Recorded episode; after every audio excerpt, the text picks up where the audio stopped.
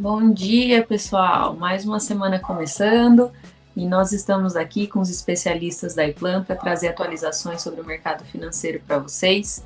E vamos começar falando de renda fixa com Felipe Martins. Vamos lá então, né? Hoje, véspera de feriado, quer dizer, é até um feriado meio entre aspas, né? Porque a gente não sabe como é que ficou. Quer dizer, não é que não sabe, né? Mas teve tanta confusão se adianta, não adianta, né? Teve lugar que foi feito lá no início, não foi. Então, a gente fala do feriado considerando o calendário clássico, né? Não esse que acabou sendo alterado aí por conta da pandemia. Mas vamos lá, vou pedir para o Matheus compartilhar minha tela, por favor. Vamos nessa. Bom, vamos dar algumas atualizações aqui com relação ao mercado. Então, primeiro, né, a gente não pode é, deixar de comentar aí da inflação, que a gente já tem falado nos outros calls, mas é, a coisa persiste, né? Então temos aí é, preço da gasolina, né? Todo mundo comentando como está subindo. É, também isso e influenciado né, por uma possível greve dos caminhoneiros, aí um movimento está sendo talvez organizado para acontecer amanhã.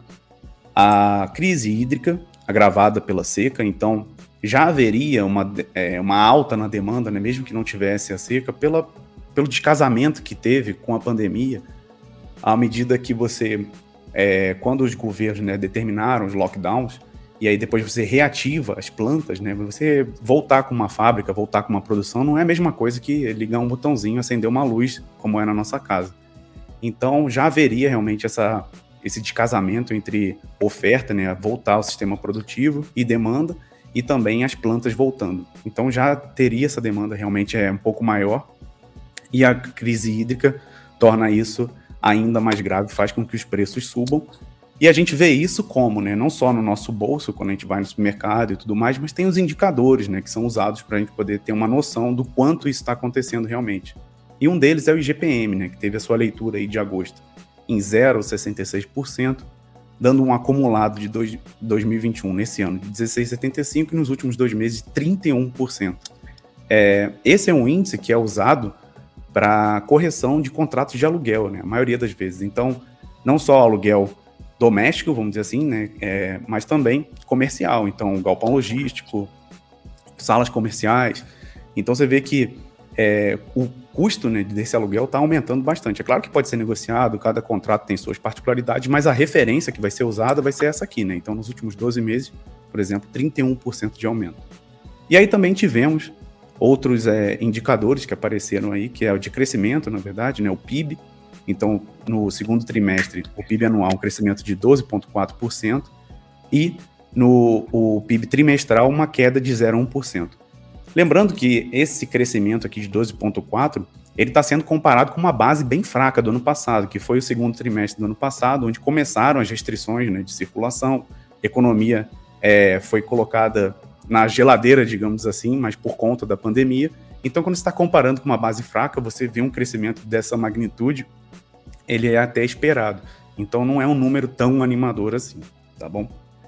Bom, e seguindo aqui, né, vamos ver a nossa curva de juros, o que, que aconteceu. Voltamos a ter uma escalada dela, então na semana passada a gente tinha essa curva, é, a mais recente, né, tendo caído em relação à semana anterior, e agora a gente volta a ficar com esse formato que a gente tem visto bastante aí nos últimos calls, que é ela tendo esse deslocamento paralelo para cima, taxas cada vez maiores, isso muito devido a incertezas, né, muita instabilidade que a gente está vendo, vou comentar um pouquinho mais para frente, mas o mercado coloca o preço disso cobrando mais juros, é, mais remuneração pelo mesmo tempo. Né? Então, se a gente traçar uma linha vertical aqui, seria considerar uma determinada data lá para frente. E aí, cada vez mais, os investidores querendo receber mais para uma determinada data, à medida que eles não sabem o que, vai acontecer, começam a ter menos, mais incertezas. E também colocando aqui a curva de juros agora real, né, na medida pelas NTNBs, os títulos do Tesouro, que tem a sua remuneração atrelada ao IPCA, mais uma parte pré-fixada. Então aquela primeira curva é só do título pré-fixado e agora é só essa parte pré-fixada do título que tem a parte do IPCA. E também está nas máximas, né, eles andam praticamente juntos aí. É, não tem muito por que ficar diferente. Então, eu coloquei aqui um exemplo só para a gente ter uma noção é, financeira né, disso, que é o quê? A, pegando essa última curva, que foi o, o aumento que ela teve né, nessas NTNBs, os títulos que eu falei do Tesouro, Então, pegando um título lá, que é o Tesouro IPCA+, de 2055, essa taxa ela aumentou de 4,74 para 4,88. No preço, isso significa uma redução, né? lembrando sempre essa relação aqui que eu coloquei, se a taxa aumenta, que está aqui embaixo, o preço cai. Então, no preço, significa uma redução dessa aqui de 4.437 para 4.352, mais ou menos 84 reais, que dá uma queda de 1,89%. Então, para ter uma noção, o Ibov, né, que teve uma semana é, bastante movimentada, caiu 3,10%. Então, você vê que tem uma renda fixa com valores compatíveis aí praticamente da renda variável. Isso fica bem claro é, naquela parte em que o Garran mostra o gráfico de volatilidade com o retorno, e que você vê que tem uma parte, uns índices de renda fixa que estão lá até depois do Ibov, são mais voláteis do que o Ibov. Então, é importante na alocação de renda fixa a pessoa saber, né? Eu já comentei isso aqui, o efeito de títulos longos, que é a duration. Então, a pessoa saber o que, que ela está fazendo e se ela não sabe, ela pedir ajuda de quem realmente entende, de quem está estudando, quem está acompanhando isso aqui diariamente. Nós aqui na iPlane, né, fazemos o nosso call semanal para poder realmente estar tá atualizado em relação a isso. Então, se você quer ter uma carteira de renda fixa que você saiba onde as coisas estão alocadas, né, de acordo com o seu perfil, se mesmo na renda fixa você a, a sua carteira pode ter uma volatilidade, ou se ela não puder, vai estar tá bem alocado então vai lá no nosso site, né, www.iplan.com.br, faz lá o Sutabit, descobre seu perfil de investidor e aí você vai ter uma mentoria com a gente para você poder é, ter a sua carteira realmente voltada para você, para o seu perfil, para os seus objetivos. Se não der para botar volatilidade, a gente não vai colocar. Se der, a gente vai colocar porque volatilidade também é remunerada com risco ou com retorno. Então, isso é desejável, mas para o longo prazo. Se não der, beleza.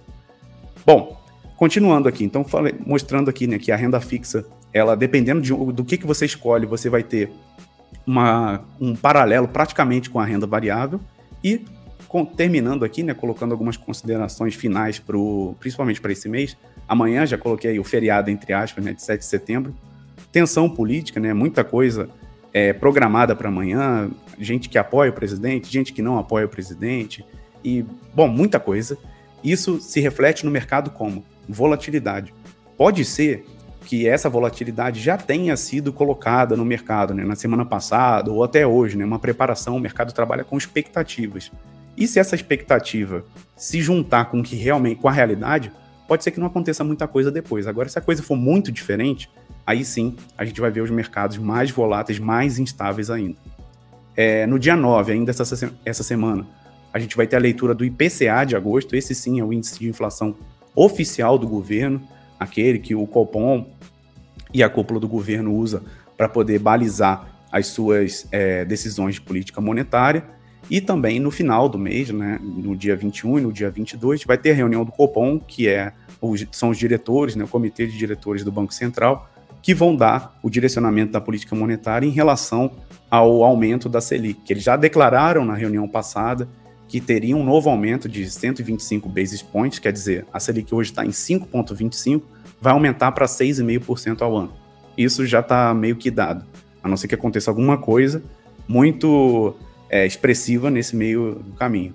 Mas o mais importante, a, além desse aumento, é qual será a sinalização do comunicado da ata, né? O que, que o Banco Central vai falar que ele está de olho, né? No comunicado passado, ele falou que realmente estava de olho na inflação e que ele, o que ele falou de diferente foi que ele poderia né, aumentar essa taxa até um nível acima do neutro. Eu comentei aqui no call. Que seria o quê? Você tem uma taxa tão alta que você começa a desestimular o crescimento da economia. De que maneira? De uma forma simples, seria você ter aplicações financeiras né, atreladas à Selic, que são aplicações super seguras, que é, te remuneram mais do que um projeto, por exemplo, dentro de uma empresa, dentro de uma fábrica. Então, para que, que eu vou fazer um projeto arriscado de expansão se eu posso simplesmente fazer uma aplicação financeira e ganhar mais do que isso, ou ganhar igual. Então é assim, é, é por, por meio desse mecanismo, que o aumento da taxa Selic pode causar uma contração na economia. Mas isso é necessário quando a inflação está muito alta, tem muito dinheiro em circulação, então o Banco Central faz esse aumento para poder tirar, drenar um pouco dessa liquidez. Então é um, um equilíbrio aí bem sensível. Mas como eu disse, né, na última reunião, ele disse que poderia, ele não, não tinha sinalizado isso ainda, ele disse que poderia ir até além desse neutro, entrar numa parte mais restritiva em termos de crescimento econômico, se necessário fosse por conta da inflação. Então, muito desse IPCA que vai influenciar essa decisão e esse comunicado que a gente vai ver lá no final do mês. Aguardemos aí para poder ver como que o mercado vai reagir. Bom, por hoje é isso. Pode tirar aí minha tela, Matheus, obrigado.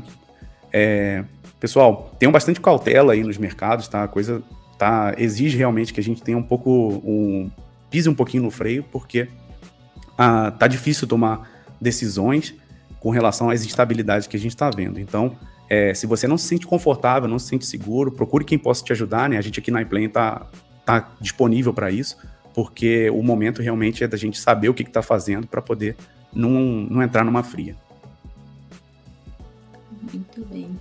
Tá bom? Tá certo. Tá bom. Obrigada, viu, Felipe? Obrigado, Amanda. Boa semana. Bom feriado para vocês, pessoal. Para você também. Até semana que vem.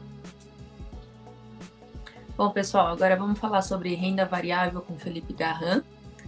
Vamos esperar ele entrar. Aí. E aí, Amanda, tudo bem? tudo bem, e você, Felipe? Tudo bem também.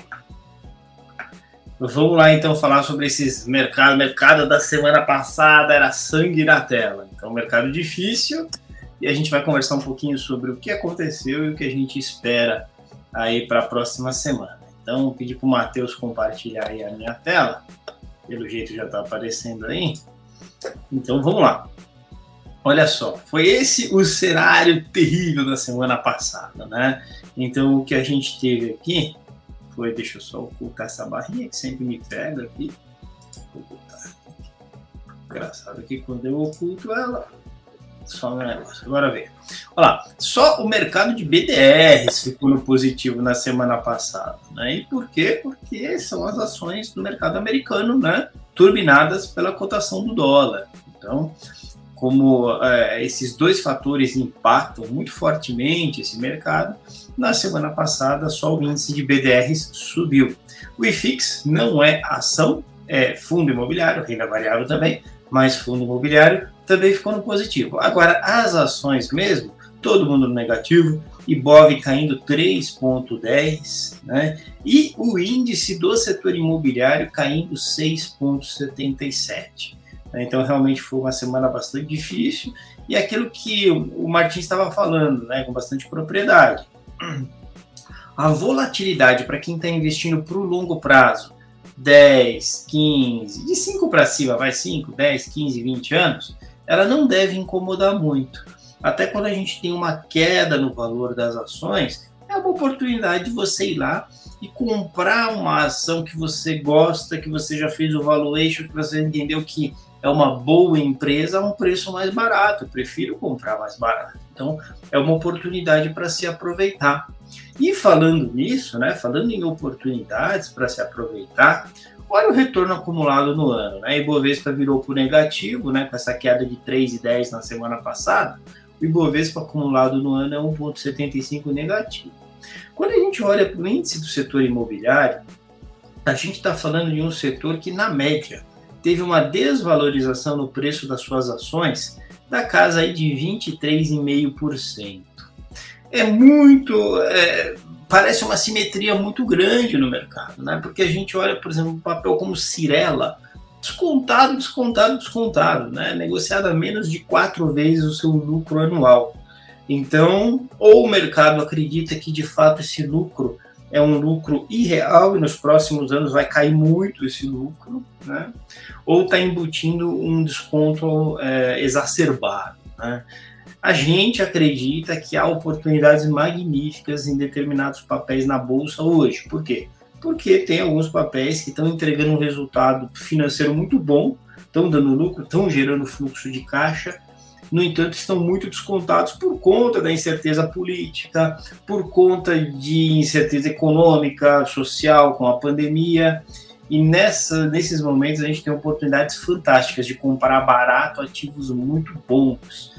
Né? A gente não dá recomendação nos nossos calls aqui, porque a gente só dá recomendação de quais ativos comprar quando a gente conhece o seu perfil, faz o suitability direitinho e tal. Então entra lá no nosso site, iplan.com.br, faz o seu suitability, que a gente vai te indicar diversas opções de investimentos, entre elas as carteiras de renda variável, carteiras que vão pegar ativos muito bons que tem um baita potencial de alta e que agora a gente está numa janela de oportunidade muito boa porque eles estão descontados, legal? Então o nosso objetivo é montar para você, se você tiver um perfil de risco na casa de 20, 25% de volatilidade, a gente vai montar uma carteira que pague mais do que a média de mercado, gerando alfa. Essa diferença é o que a gente chama de alfa. Se você for um cara mais conservador, que vai estar na casa dos 5% aqui de volatilidade que você é, quer assumir ao longo do tempo, a gente vai te montar uma carteira aqui acima da linha de mercado, nesse nível de volatilidade, mas ainda assim trazendo um retorno acima da média do mercado e, portanto, gerando alfa. Então esse é o nosso objetivo, legal? Procura a gente lá que o legal é que vocês vão sentir o seguinte, a gente ensina vocês ao mesmo tempo que a gente vai montando as carteiras, beleza? Só para que a gente tenha um gostinho, né? Quais foram as campeãs do mês de agosto?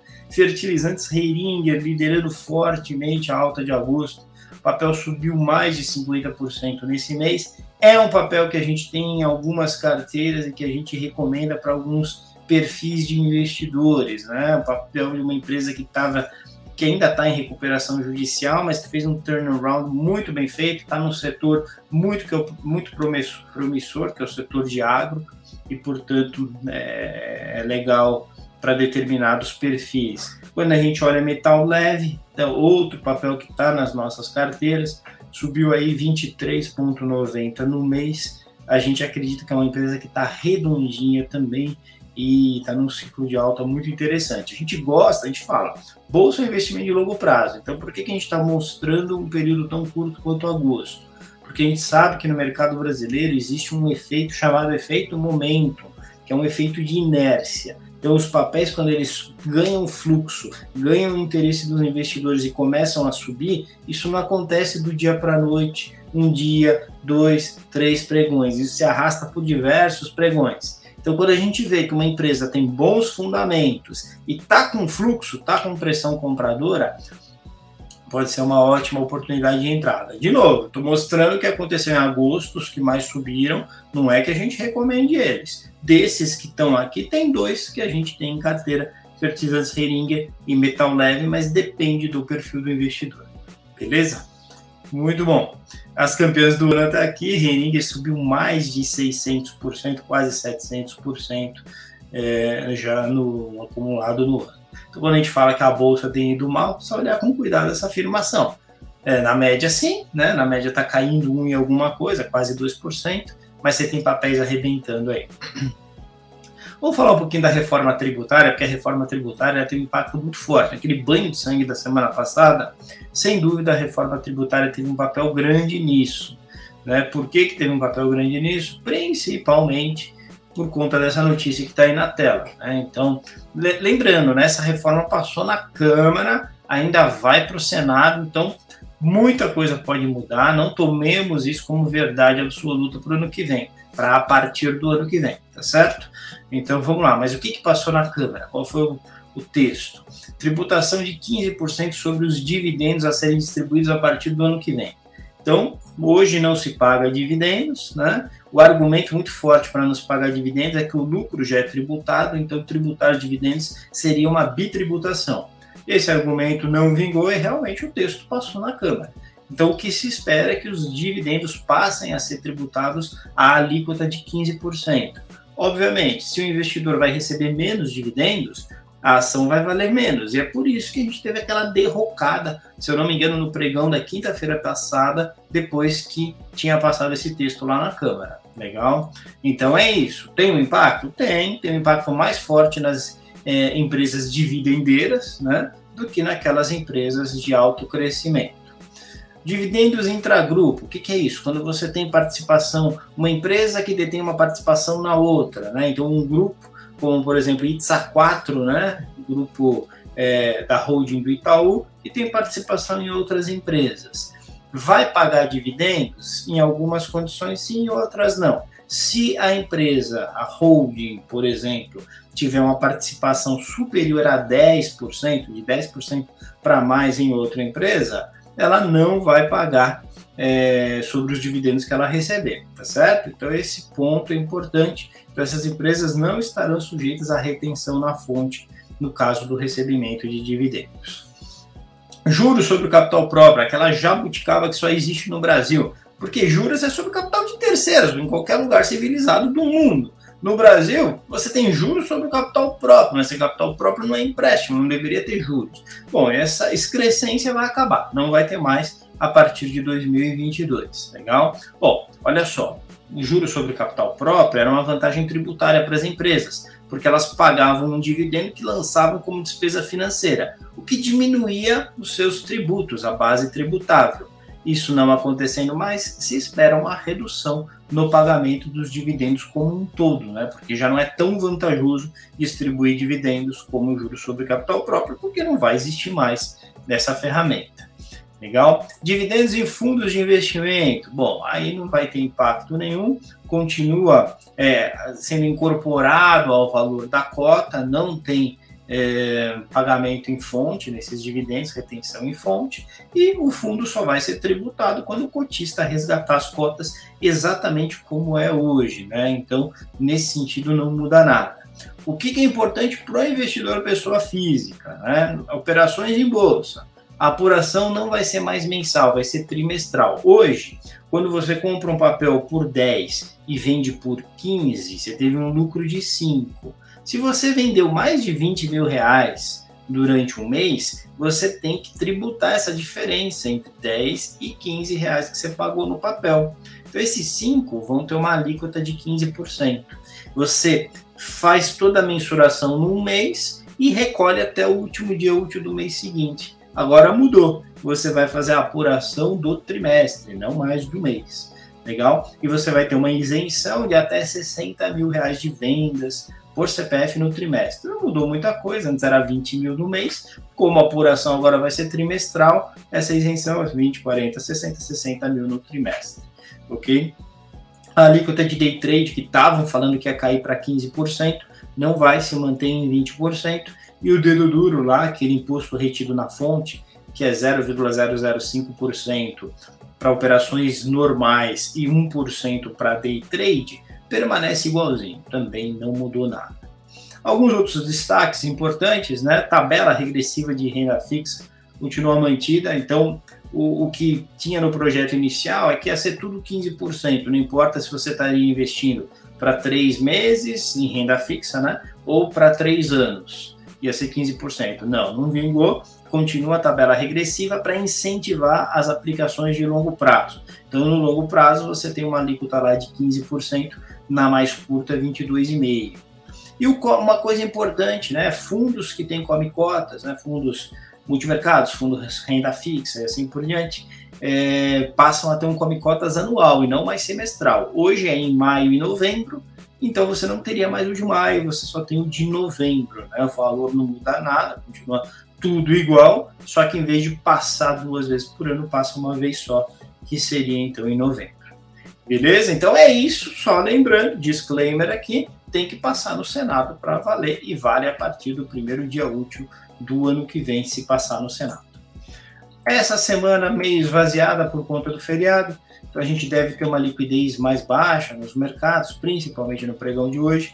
Os desdobramentos políticos da manifestação é o que a gente aguarda com bastante ansiedade. Como o Martins falou, vamos ver se já estava no preço tudo que pode acontecer, né, os direcionamentos políticos, ou se vem alguma informação nova que vai afetar o preço dos ativos.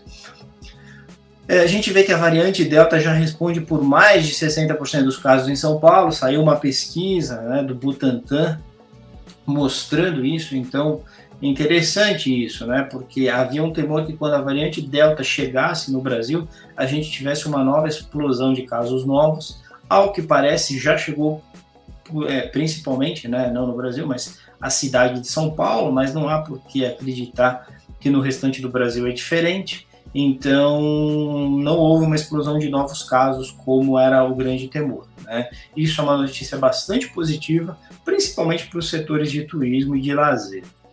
No cenário externo, a gente observou um crescimento dos empregos abaixo do esperado nos Estados Unidos.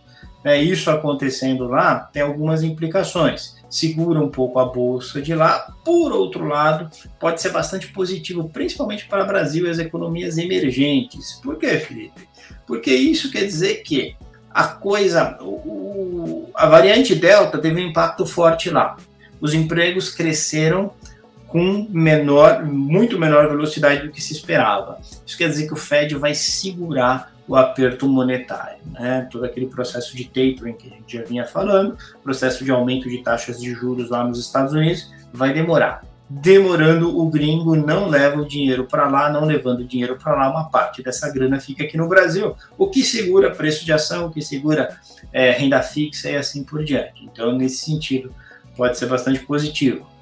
A gente vê uma redução do preço do petróleo, o pessoal lá da OPEP cortou o valor do preço do petróleo para consumidores asiáticos. Isso pode ser uma boa notícia para o Brasil no longo prazo também, porque esse corte pode chegar aqui também. A gente sabe que o petróleo tem um peso relevante em relação à inflação, que é algo com que o Brasil está lidando. Né? E finalmente, né, a gente segue monitorando o andamento da variante Delta pelo mundo. Né? Assustou bastante alguns países, principalmente os países que estavam já mais confortáveis, com boa parcela da população vacinada. Né? Então a gente percebe que esse foi uma, uma, um novo evento, né? essa variante Delta, para segurar o andamento da economia mundial, que é relevante para nós também. Beleza? Muito bom. Então, só finalizando aqui, né, o pensamento geral, vejam que a situação não está fácil para ninguém, né? Mas a gente percebe boas oportunidades nos momentos de crise, gente. Então, quem tiver com liquidez, a gente orienta direitinho, né? Quais ativos, tipos de fundos de investimento, tipos de ações, renda fixa mais turbinada, das quais esse investidor poderia se aproveitar no momento. Beleza? Amanda, é isso. Tá certo, Felipe. Muito obrigada, viu, pelo que você trouxe aí pra gente. E Eu que agradeço. Você. Até semana que vem. Igualmente. Tchau, tchau. Tchau. Bom, gente, agora só está faltando falar sobre fundos de investimento, né? E para isso eu quero chamar o nosso especialista Eduardo Tavares para falar com a gente. Fala, Amanda. Bom dia, tudo bem? Bom dia, tudo bem tranquilo, você? Tranquilo, tranquilo, graças a Deus. Vamos lá então, pessoal. vou pedir para o Matheus compartilhar aí na minha apresentação. É... A barra de ferramentas aparecendo aqui. Aí, sumiu. Muito bem, vou imitar aqui o meu colega Felipe Garran, e eu vou falar dos fundos multimercados campeões do ano, olha só. E aí, até agosto, né? Eu tô considerando a janela aí de 1 de janeiro até o 31 de agosto. É, agosto termina em 31, né? Então, até dia 31 de agosto. Deixa eu só silenciar aqui o meu computador para não ficar com ruídos. Muito bem. Então vamos lá, quero falar dos campeões, os fundos multimercado que tiveram a maior valorização até agora no ano, né, até o fim de agosto. E quero explicar primeiro os critérios aí para isso, né? Quais critérios eu usei? Qual foi a minha metodologia? O que, que eu considerei aqui importante, né? Primeiro, eu vou comparar aqui as rentabilidades de fundos abertos, né? Não considerei fundos que estão fechados para captação, é, nem considerei aqueles fundos, é, se bem que não tem multimercado ETF, multimercados, né? Mas considerei só fundos abertos fundos acessíveis a todos os investidores, né? Então eu excluí, é, vou mostrar o que, que eu excluí da amostra aqui, né? E fundos criados até 31 de dezembro de 2020. É, para, enfim, ter um, um, pequeno histórico aí já de, de, de gestão, né, para a gente poder então fazer essa análise. O que, que eu tirei da amostra aqui? Os fundos master, né, ou feeder, que são aqueles fundos que não estão acessíveis para o investidor pessoa física, né? Na verdade, eles são fundos que têm como cotistas outros fundos, né? Os fundos de cotas vão lá e investem no fundo master. Eu tirei esses da amostra, tirei fundo exclusivo também, tirei fundo fechado e tirei fundo com menos de 50 cotistas e os que têm taxa de administração inferior a 0,10%. Por duas razões. Eu tirei fundos com menos de 50 cotistas para que eu conseguisse limar da amostra é, o máximo de fundos master possível, né? Então é, acaba saindo um ou outro fundo com pouco cotista, mas é, o, o, benefício disso é melhor, é, é maior né, do que o custo. Então tirei aqui fundos com menos de 50 cotistas para conseguir limar os fundos master. E me, pela mesma razão, fundos com taxa inferior a 0,10, porque normalmente um fundo que tem um fundo multimercado com uma taxa muito baixa costuma ser um fundo master, né? E aí os fundos de cotas investem nesse fundo master e aí repassam essa taxa de administração para o cotista, mais a taxa do próprio fundo de cotas. Então, esse foi um jeito de tratar a amostra aí e deixar é, os fundos, só fundo multimercado aberto, disponível para qualquer tipo de investidor, né? Então, eu tirei aqueles que são para investidores qualificados e aqueles que são para investidores profissionais. Depois, mais para frente, eu posso fazer um ranking só considerando esses fundos, mas eu procurei aqui colocar na amostra só fundos abertos para todo tipo de investidor. Então vamos lá. Esses aqui são os fundos que têm a maior valorização é, até agosto nesse ano. Né? Então a gente tem aqui cinco fundos, eu fiz um top 5 aqui. O Ash Teta, fundo multimercado com 95% de valorização, olha só, bem descolado aí do segundo lugar. Você vê aqui que no segundo lugar tá todo mundo mais ou menos embolado aqui, tipo final é, de 100 metros rasos, né? Mas o Ash aqui é, seria o Bolt, né, da amostra, tá lá na frente aqui batendo recorde, certo? É, aqui só ficou por cento aqui, mas não tem por cento, né, no índice de Sharp, escapou aqui na montagem da tabela, esquece esse por cento aqui. A gente tem aqui o índice de Sharp desses fundos, fundos com bons índices de Sharp para os últimos 12 meses, né? Isso significa que eles estão conseguindo uh, entregar um retorno interessante para o investidor é, com base no risco que eles estão correndo, né? Então, eu não estou analisando simplesmente o retorno, mas sim o retorno ajustado ao risco, ou seja, é, esse fundo está correndo esse risco. Será que está valendo a pena o retorno que ele está entregando? É isso que diz o índice de Sharp. Esses fundos estão com um bom índice de Sharp. O Helios Lux aqui, né, fundo, gestor de fundo é bem criativo para dar nome para fundo, né? Esse Helios Lux aqui, ele não tem o índice Sharp de 12 meses porque ele foi criado em outubro de 2020, então ainda não deu os 12 meses, por isso que ele não tem o Sharp, né? Mas o Sharp dele, desde o início até agora, tá mais ou menos uns é, 3, qualquer coisa lá. Então, o índice Sharp é bem, bem alto, né, para fundo multimercado. Muito bem, agora eu queria falar rapidinho aqui sobre cada um desses fundos, porque tem uma história legal para contar. Eu vou começar pelo segundo lugar, vou só dar um panorama dos fundos, né? Então, começando pelo segundo lugar, que é esse trend imobiliário americano, né? Esse fundo aqui, ele está acessível para qualquer investidor, certo? Você consegue, você não precisa ser qualificado para aportar seus recursos nele e ele vai te dar acesso a 180 fundos imobiliários negociados na bolsa americana. Olha só, então, se você quer investir no exterior e ainda, além de diversificar geograficamente, ainda ter acesso a mercado imobiliário americano, esse fundo aí é uma opção, pode ser uma opção interessante, né? Então ele é gerido pela asset da XP.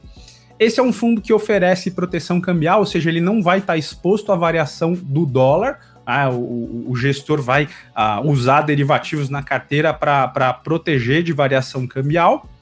E tem uma taxa de administração que para um fundo multimercado tá barata, né? Uma taxa de administração de 0,5% ao ano e um aporte mínimo que torna ele bastante acessível, né? A partir de 100 reais o investidor consegue se expor a esse, a esse mercado, certo? Então tá aqui um gráfico rapidinho de mostrando aqui o desempenho desse fundo, né?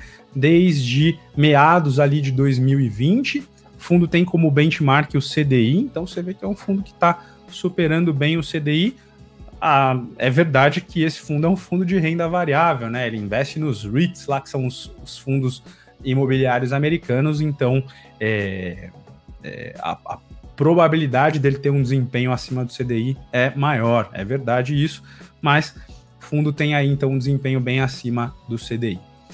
O fundo que ficou em terceiro lugar para você conhecer é esse Helios ou Helios, sei lá como é que pronuncia isso, é, Lux é um fundo long bias, ou seja, é, a estratégia dele é a seguinte: o fundo ele predominantemente vai estar comprado em ações. É um fundo que tem foco em mercado de ações, mas tem outras coisas na carteira, tem título de renda fixa também, título público, né? É, e alguns derivativos também.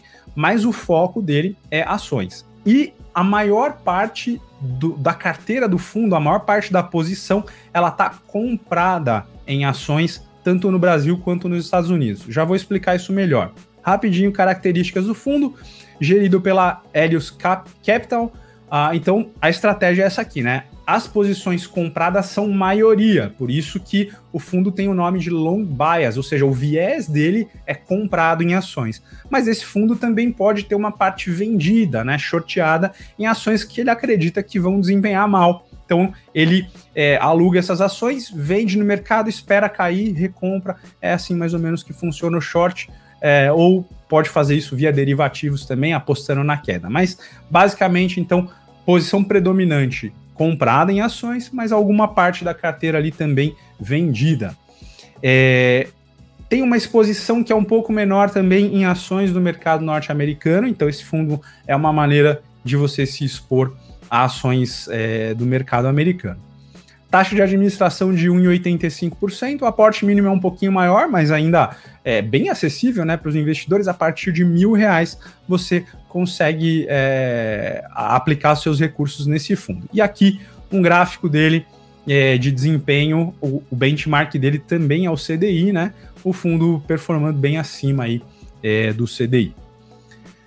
O quarto lugar também, olha só, mais um fundo aqui exposto ao mercado americano, né? Então não é, não é sem, não é surpresa que esses fundos estejam bem ranqueados aí entre os vencedores do ano, por estar exposto ao mercado americano, com desempenho aí nos últimos meses que tem sido bom. Então, mais um fundo aqui exposto ao S&P 500, que é o principal índice de ações do mercado americano. É um outro fundo gerido pela XP Asset.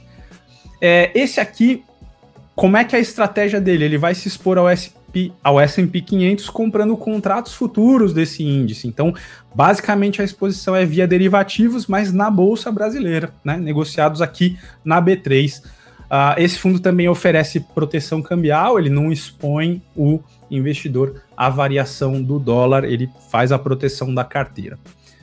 Mais um fundo com uma taxa de administração que é baixa, considerando um fundo multimercado, né? Barata. 0,50% ao ano e um aporte mínimo de 100 reais é, você consegue aplicar seus recursos. Então tá aqui. Esse aqui é um fundo que segue o S&P 500, então eu coloquei aqui é, a comparação, né? Você vê a curva azul aqui é o CDI, acho que vocês não estão vendo nada, né? Deixa eu, deixa eu mostrar aqui com o apontador. Aqui, a curva azul é o CDI, certo? Essa curva aqui. E a curva, acho que é roxa, né? E a verde são o fundo e o S&P 500. Você vê então bem correlacionado. Não é de surpresa, né? O fundo que acompanha aí o desempenho do S&P 500. Legal, então esses são os quatro, é, o segundo, terceiro, quarto. Agora vamos falar do quinto, que é um fundo, outro fundo que acompanha o S&P 500. Esse aí é gerido pela Abram, né? A Bradesco Asset Management. Uh, é um fundo que também oferece é, proteção cambial, taxa de administração de 0,5%, aporte mínimo de 100 reais, e está aqui é, o desempenho dele em relação ao S&P 500, também bastante próximo, bem correlacionado, né, acompanhando a rentabilidade do S&P 500. Beleza, esses foram os quatro fundos. Eu queria falar agora do primeiro. O primeiro fundo que valorizou mais de 90% aí é, no, no ano, né? E aí você pensa no seguinte, né? Puxa vida, um fundo que valorizou 90% no ano é um fundo interessante. Eu vou aplicar meus recursos nesse fundo, porque olha isso, né? Olha a valorização que esse fundo está dando no ano. Quando a gente fala em fundos de investimento e análise de fundos, eu sempre costumo falar nas minhas aulas, né? Que você deve verificar o histórico de rentabilidade, mas você deve procurar entender o que é está acontecendo com a carteira desse fundo antes de colocar os seus recursos nele. Né? Então vamos falar aqui do primeiro fundo que você já vai entender o que eu quero dizer. É o Ash Teta Fundo Multimercados, 90,5% de janeiro a agosto. Né? Eu coloquei aqui um multimercado diferente de uma gestora briguenta. Esse briguenta aqui está entre aspas, porque obviamente é uma brincadeira, é um briguenta no bom sentido, você já vai entender o que eu quero dizer com isso. Então vamos lá, é um fundo que é gerido pela Ash Capital, qual que é o objetivo dele? Superar o CDI com baixíssima correlação com outros índices financeiros. Então, é um fundo que intencionalmente não quer acompanhar, não quer ter correlação alta com dólar, com Ibovespa, com S&P 500, com inflação. Ele quer estar tá com baixa correlação com essas principais, é, com esses principais benchmarks aí financeiros, né? ele tem uma taxa de administração de 2% ao ano, aporte mínimo de 5 mil reais e também está aberto para qualquer tipo de investidor. Agora dá uma olhada aqui no gráfico desse fundo, né? A gente vê que é um fundo que ele começou lá em 2016 e ele vem acompanhando o CDI aqui num desempenho acima do CDI a partir mais ou menos aqui do, do começo de 2017, mas um desempenho ali é, junto ao CDI, um pouco acima. Teve aqui um momento de, de volatilidade, né, que é, é corresponde ao começo da, do, do, do, agravamento da pandemia, né? E aí você vê aqui esse fundo performando um pouco acima do CDI, quando em abril de 21, abril desse ano, deu uma porrada para cima aqui. E aí tá a importância de você olhar com critério para o histórico de rentabilidade do fundo e buscar entender o que, que acontece, né? Se você simplesmente concluir que você vai aplicar o seu recurso num fundo que está rendendo 90,5% no ano, é, e você entende então que, uau, vou atrás dessa rentabilidade absurda, é, você pode tomar uma decisão, no mínimo, precipitada. Você precisa entender melhor o que está acontecendo. Quando você vê o gráfico, então, você claramente tem aqui um evento que não é recorrente. Né? Então a gente tem o histórico do fundo aqui desde 2016 e você não vê nenhum tipo de movimentação, nenhum tipo de, de, de, de fenômeno como esse aqui de abril de 2021.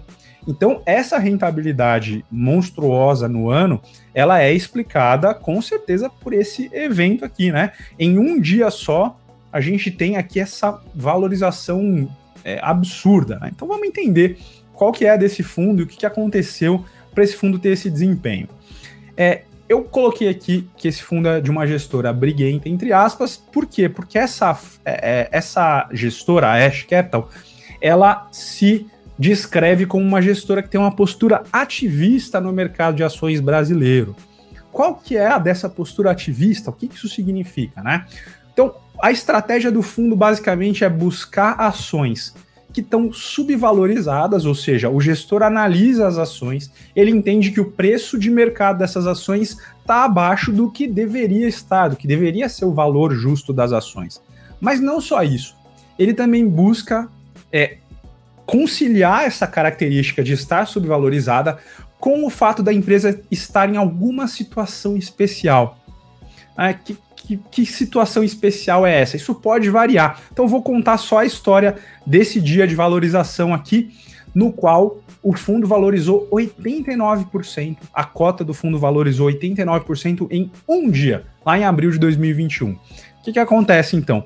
Esse fundo ele compra ações de empresas e ele atua em favor dos acionistas minoritários, ou seja, ele vai brigar pelos direitos dos acionistas minoritários. O gestor dessa dessa, dessa Ash Capital, ele deu uma entrevista para o Valor Econômico certa vez e ele disse o seguinte: as empresas às vezes dão risada de que a gente vai atrás de brigar pelo direito dos acionistas, mas a partir do dia que eu compro ações de determinada empresa, não importa se foram 100 reais, se foram mil reais, ou 100 mil reais, ou um milhão de reais, eu me torno acionista e eu tenho o direito de colocar ali minha posição como acionista minoritário dessa empresa. Então a gente vai brigar assim pelos direitos dos minoritários. Então em abril de 2021 a gente teve o caso da Smiles. Então o que estava acontecendo, né? A incorporação da Smiles pela Gol. A Gol, por uma série de razões, quis trazer a Smiles de volta. É, a Smiles era um, é uma empresa de capital aberto, né, com ações negociadas em bolsa, é, e a Gol, que é controladora da Smiles, quis incorporar a empresa para se beneficiar do resultado das Smiles, para resolver algumas questões fiscais, enfim, por várias razões.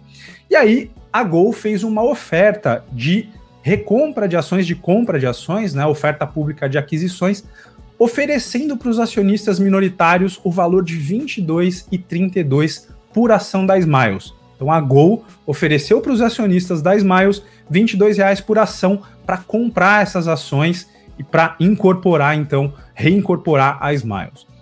A Ash Capital fez um estudo e concluiu que o valor justo que deveria ser pago por ação da Smiles era de R$ 44,94. Você vê que tem uma baita de uma discrepância, né? É, o, o, o, que é, o que, que explica essa diferença? A Ash Capital fez uma análise com base numa metodologia chamada fluxo de caixa descontado. Então, ela projetou o que a Smiles deveria dar é, de fluxo de caixa nos próximos períodos, trouxe tudo a valor presente e concluiu que isso trazido a valor presente valia R$ 44,94 por ações. Já a Gol usou uma metodologia diferente, principalmente tendo como base o valor de mercado da Smiles. Daí teve essa discrepância. E o Ash Capital começou a bater de frente com a Gol e negociar é, e, e, e, apelar para que o valor oferecido para os acionistas minoritários fosse melhor, fosse mais próximo do valor justo. E aí, depois de bastante tempo de conversa, né, e, e o gestor teve uma reunião presencial com, com os executivos da Gol, a Gol fechou, então chegou no valor de R$ reais por ação, então acima né, do, do valor inicial, e os minoritários da Smiles aceitaram, então ficou definido que a oferta seria então de R$ reais por ação. O que, que aconteceu? É, esse aumento da oferta para os acionistas minoritários é bem positivo para Smiles, mas o investidor de Gol considerou que é negativo para Gol. Afinal, a Gol vai ter que desembolsar mais dinheiro, eles iam ter que contrair dívida para conseguir pagar é, esse valor para os minoritários para reincorporar Smiles. O que, que acontece então? Positivo para Smiles, negativo para Gol. Ação da Smiles sobe, ação da Gol cai. O fundo comprou ações da Smiles, né? Já estava comprado, na verdade. É, aumentou a posição comprada em Smiles e ficou short em ações da Gol, operou vendido em ações da Gol para se beneficiar com a queda dos papéis. Então ele ganhou nas duas pontas. Smiles subiu, Gol caiu e o fundo em um dia só, em abril de 21, teve 81,34% de valorização em um dia só. Então, esse, é, essa é a característica desse fundo, né? Então, isso explica o porquê de 90,5% de valorização entre janeiro e agosto. E aí, é, o investidor olhando para esse fundo, então, tem um pouco mais de critério para escolher, né? Afinal, esse não é um evento recorrente, ele pode acontecer de novo? Pode, porque é uma característica da gestora. Vamos brigar pelos direitos dos, minoritários, direitos dos minoritários. Mas, é, se eventualmente a, a, gestora perde nessa negociação, vai ter um pequeno prejuízo, porque as ações da empresa que está ali na, envolvida naquela disputa podem cair. Então o fundo pode ter um pequeno prejuízo.